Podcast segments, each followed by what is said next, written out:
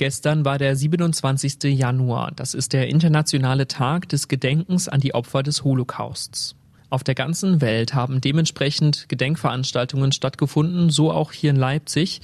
Wir stellen uns heute die Frage, wo direkt hier in Leipzig die Verbrechen des Holocaustes stattgefunden haben und befassen uns damit, warum wir denn gedenken sollten bzw. gedenken müssen. Ihr hört Radio für Kopfhörer und mein Name ist Leven Wortmann. Mephisto 976, Radio für Kopfhörer. Häufig werden Gedenkstätten sehr dezentral angelegt und sind nicht im alltäglichen Stadtbild zu sehen. Dabei haben die Verbrechen des Holocaustes überall stattgefunden, auch hier mitten in Leipzig. Das Friedenszentrum Leipzig e.V. hat sich deshalb dafür eingesetzt, dass es auch direkt im Hauptbahnhof eine Gedenkstätte gibt. Etwas abgelegen am Gleis 24 im Hauptbahnhof erinnert eine kleine Gedenkstätte daran, dass von dort aus Menschen mit Zügen aus der Stadt und in Konzentrationslager deportiert wurden.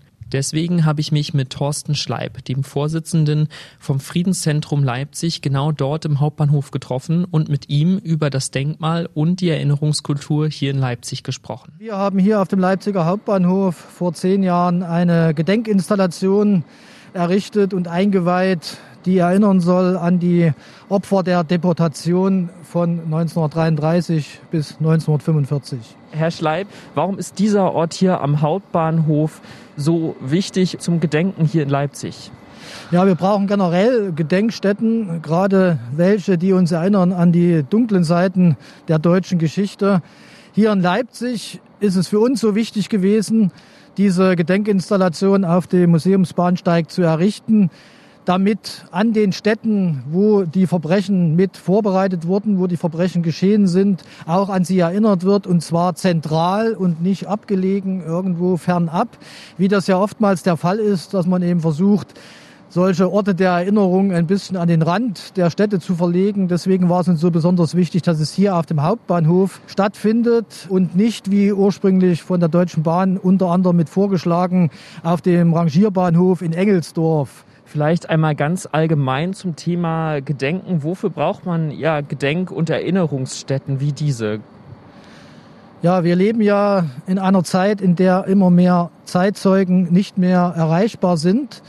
Das heißt, ihre Erinnerungen an diese Zeit gehen verloren und es ist ja wichtig, die jeweils in die nächsten Generationen zu tragen, auch wenn die nicht mehr unmittelbar beteiligt waren, auch wenn sie ihre Eltern, ihre Großeltern wahrscheinlich nicht mehr an den Verbrechen der Nazi-Barbarei beteiligt waren, sich trotzdem als Nation, als Menschen, die in Deutschland leben, daran erinnern, welche Zeiten wir überwunden haben und als Mahnung natürlich für die Zukunft, dass so etwas nie wieder möglich sein soll. Gedenken könnte man also sagen, ist eine gesellschaftliche Aufgabe. Sie betrifft jede Person bei uns in der Gesellschaft. Vielleicht können Sie einmal kurz und knapp nochmal erläutern, wie kann also jede einzelne Person sich da einbringen und zum Thema Gedenken etwas beitragen? Ah, das ist eine individuelle Entscheidung und man sollte natürlich die offiziellen Gedenktage nutzen, wie den 27. Januar, wie den 8. Mai, den Tag der Befreiung, wie den 9. November, wo wir hier an den Stolpersteinen, die ja zahlreich in Leipzig verlegt wurden, an die Opfer erinnern und zwar sehr konkret an einzelne Schicksale. Und man findet an, je, an vielen Stellen in dieser Stadt jetzt die Erinnerungsorte, wo man einfach mal persönlich verweilen kann und zurückdenken und sich erinnern und Kraft tanken dafür, dass es nicht wieder vorkommt. Herr Schleib, kann man sagen, dass es eine falsche bzw. dementsprechend dann auch eine richtige Erinnerungskultur gibt? Ja, es kommt darauf an, an welche Ereignisse man sich erinnern will. Wir haben ja jahrhundertelang eine Erinnerungskultur an Könige, Feldherren, Schlachtenlenker gehabt, auch hier in Leipzig.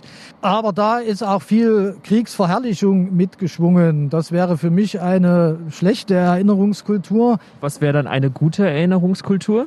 Das ist vielleicht das, was wir hier versuchen, nämlich an die Opfer von historischen Verbrechen, in dem Fall die der Nazi-Barbarei, zu erinnern und auch die Frage nach den Tätern zu stellen. Weil wenn wir aus der Geschichte lernen wollen, wenn wir unsere geschichtliche Verantwortung wahrnehmen wollen, dann müssen wir die Hintergründe kennen und dazu gehört dann auch ein umfassendes Bild. Und das ist natürlich dann auch in den Schulen zu vermitteln. Das heißt, da ist der Hauptträger eigentlich einer positiven Erinnerungskultur. Das heißt nicht, dass man sich an positive Ereignisse erinnert, sondern dass man sich an Ereignisse erinnert, die in der Nachbetrachtung irgendwie die Menschheit weiterbringen sollen und verhindern sollen, dass das nochmal geschieht. Und man braucht nicht unbedingt sich selber mit dieser Zeit auseinanderzusetzen. Man findet jede Menge Menschen, die etwas darüber zu sagen haben. In der Kamenzer Straße hier in Leipzig ist ein ehemaliges Frauenkonzentrationslager, eine Außenstelle des Konzentrationslagers Buchenwald.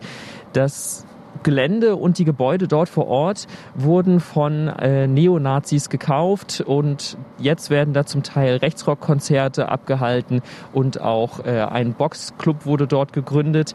Was ist das für eine Form von Umgang mit äh, solchen Denkmälern bzw. solchen Erinnerungsstätten hier eigentlich? Ja, auf jeden Fall der falsche meiner Meinung nach, denn dort findet ja nicht wirklich ein Gedenken statt, sondern im Gegenteil werden eigentlich die Ereignisse der deutschen Geschichte umgedeutet und verharmlost und dann in ein neues politisches Gewand gehüllt, sodass man heute wieder die gleiche Rattenfängerei betreibt wie 1933. Und das sollte natürlich nicht unterstützt werden. Der BDA Leipzig hat sich ja mehrfach bemüht, dort eine kleine Plakette wenigstens zu errichten, die an die Zeit des Nationalsozialismus gemahnt, an die damalige Nutzung dieses Geländes. Die wurde immer wieder beschädigt und zerstört und musste vier oder fünfmal neu aufgebaut werden, jeweils neue Gelder gesammelt.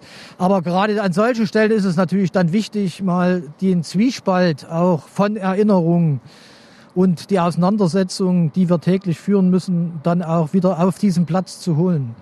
Wer trägt da die Verantwortung, das zu machen, wenn so ein Ort so auf diese Art und Weise missbraucht wird? Ja, das liegt in der Verantwortung dieser Stadt, dieser Stadtgesellschaft, also der Menschen in dieser Stadt.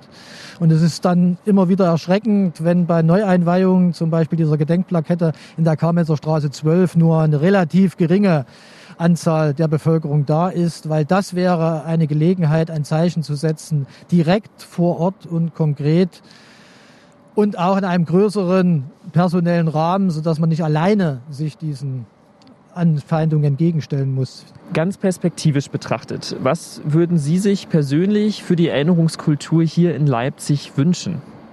Das, was eigentlich schon gemacht wird, dass das weitergeht und vielleicht mehr Unterstützung erfährt. Denn wenn wir uns erinnern wollen oder wenn wir vor allen Dingen auch die Erinnerungen weitergeben wollen an die nachwachsende Generation, dann brauchen wir dafür Arbeit in den Schulen, in den Vereinen. Da sind die Ansätze da.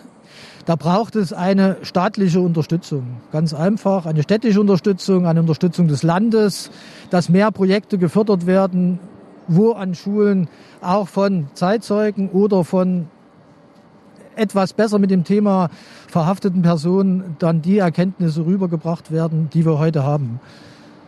So Thorsten Schleib vom Friedenszentrum Leipzig e.V. Vielen Dank, Herr Schleib, für das Interview. Ja, war mir ein Vergnügen. Danke.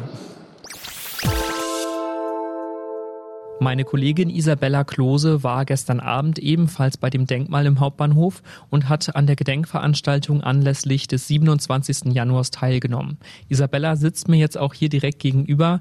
Hallo Isabella. Hallo Leven. Isabella, wie sah die Gedenkveranstaltung gestern Abend aus? Also das Denkmal ist ja genau an dem Ort, an dem auch im Zweiten Weltkrieg tatsächlich die Menschen deportiert wurden. Und dadurch, dass das dann eben im Bahnhof, also am Ort des Geschehens war, wurde das Ganze sehr eindrücklich. Es waren halt leider nicht so viele Leute da, nur so 50 bis 70. Aber weil es eben eine öffentliche Gedenkveranstaltung war, sind auch ein paar Leute noch zufällig drauf gestoßen und dann spontan stehen geblieben. Thorsten Schleib hatte das ja auch schon im Gespräch betont, wie wichtig es sei, überall an die Verbrechen zu erinnern, wo sie auch stattgefunden haben. Also genau damit die Menschen darauf treffen und stehen bleiben, zum Beispiel wie dann im Hauptbahnhof.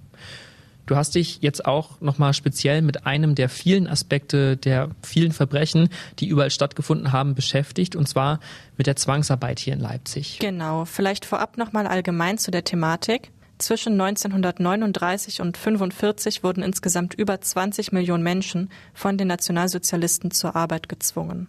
Darunter waren KZ-Häftlinge, aber auch Kriegs- und Strafgefangene und ausländische Arbeitskräfte aus besetzten Gebieten.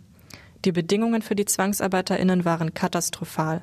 Der Alltag war geprägt von Mangelernährung, fehlender medizinischer Versorgung und Gewalt. Man kann dabei nicht pauschal von den Zwangsarbeitern oder Zwangsarbeiterinnen sprechen. Darüber habe ich auch mit dem Historiker Martin Winter von der Uni Leipzig gesprochen. Er hat erzählt, dass die Menschen sehr unterschiedlich behandelt wurden. Also allgemein kann man sagen, dass äh, da auf der untersten Stufe ähm, die äh, jüdischen Zwangsarbeiterinnen und Zwangsarbeiter standen und äh, dann äh, darüber äh, diejenigen aus Osteuropa auch sehr, sehr schlechte Bedingungen hatten, also die sogenannten Ostarbeiter und Ostarbeiterinnen. Laut Herrn Winter wurden zum Beispiel auch ZwangsarbeiterInnen aus westlichen Ländern auch nochmal anders behandelt. Also da haben ganz viele Faktoren hineingespielt, zum Beispiel auch für wen man gearbeitet hat. Die Verbrechen der Nationalsozialistinnen sind mittlerweile fast 80 Jahre her. Aber ich finde es wichtig, dass wenn man darüber spricht, man auch den Worten der Überlebenden zuhört und ihnen Raum gibt. Genau darum geht es ja auch generell bei dem Thema Gedenken. Deswegen habe ich nochmal nach Zeitzeugenberichten aus den Arbeitslagern von Leipzig gesucht und ich habe da ein Zitat von Susanne Orts gefunden. Sie hat das KZ Außenlager Hasack Leipzig überlebt und hat dazu Folgendes gesagt. Zwölf Stunden Arbeit, eine Woche am Tage, eine Woche in der Nacht. Sonntags ist Erholung. Hinzu kommt morgens und abends immer die Zeremonie der Appelle. Wecken um vier Uhr. Wir stellen vier Kilo schwere Luftabwehrgranaten her. Wir machen die Endbearbeitung, den Boden, das Säurebad, die Elektrolyse. Letzter Arbeitsgang. Mit einer Kameradin fetten wir sie ein, bevor sie in einen Karren gestapelt werden. Das Ganze 200, 300, 400 Mal am Tag. Der Takt wird beschleunigt. Die Geschosse stauen sich auf. Der Meister brüllt. Die SS-Aufseherin prügelt. Unter solchen Verhältnissen lernt man den Beruf leicht. Das Zitat ist von der Website der Gedenkstätte für Zwangsarbeit in Leipzig. Das Zitat beschreibt ja die Situation in dem KZ-Außenlager Hasak. Bevor wir da nochmal genauer drüber sprechen, wie war denn die Situation ganz generell hier in der Stadt? Also Leipzig war massiv an der Zwangsarbeit beteiligt. Es gab schätzungsweise etwa 75.000 ZwangsarbeiterInnen zu Kriegszeiten in Leipzig und die Stadt wurde auch als Zentrum der NS-Zwangsarbeit bezeichnet. Laut Winter sei diese Bezeichnung auch angemessen. Er betont aber, dass sie nicht nur auf Leipzig beschränkt werden sollte. Naja, ich würde sagen, es war ein Zentrum, aber das trifft natürlich auf andere Ballungsräume ähm, ebenso zu. Also man muss einfach sagen, dass NS-Zwangsarbeit generell äh, ein Massenphänomen war, was es in allen äh, größeren Städten gab, aber auch es gab es aber auch in Dörfern. In Leipzig gab es halt sehr viele Rüstungsunternehmen und gerade für diese Rüstungsindustrie wurden dann viele Zwangsarbeiterinnen missbraucht. Kannst du jetzt nochmal auf das Beispiel der Hasag genauer eingehen? Ja, das ist eines der bekanntesten Beispiele für Zwangsarbeit in Leipzig.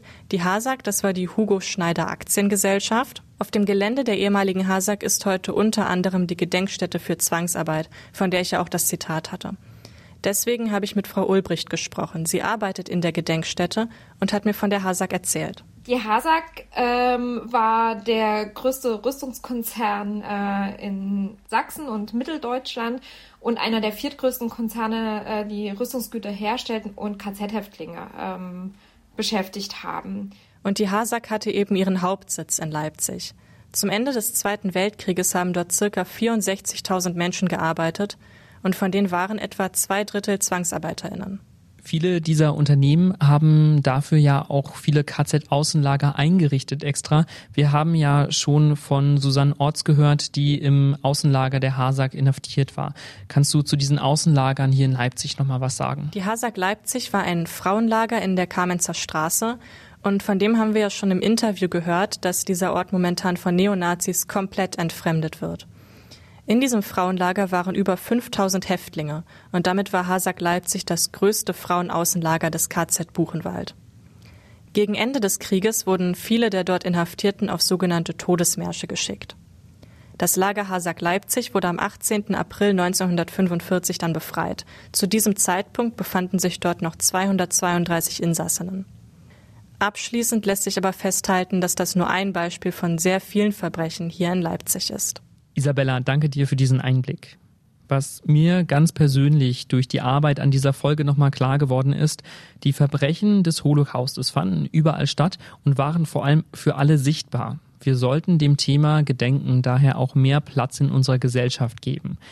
Wenn euch die Gedenkstätten hier in Leipzig interessieren, dann kann ich euch noch die Podcast von Gedenkstätte für Zwangsarbeit Leipzig empfehlen und auch eine Petition, die sich mit der Kamenzer Straße befasst. Weitere Infos und die Links dazu findet ihr unter dieser Folge in den Show Notes. Ich möchte mich an dieser Stelle nur noch bei Isabella Klose und Magdalena Uwer für die Produktion dieser Folge bedanken. Mein Name ist Leven Wortmann. Auf Wiederhören. Mephisto 976, Radio für Kopfhörer.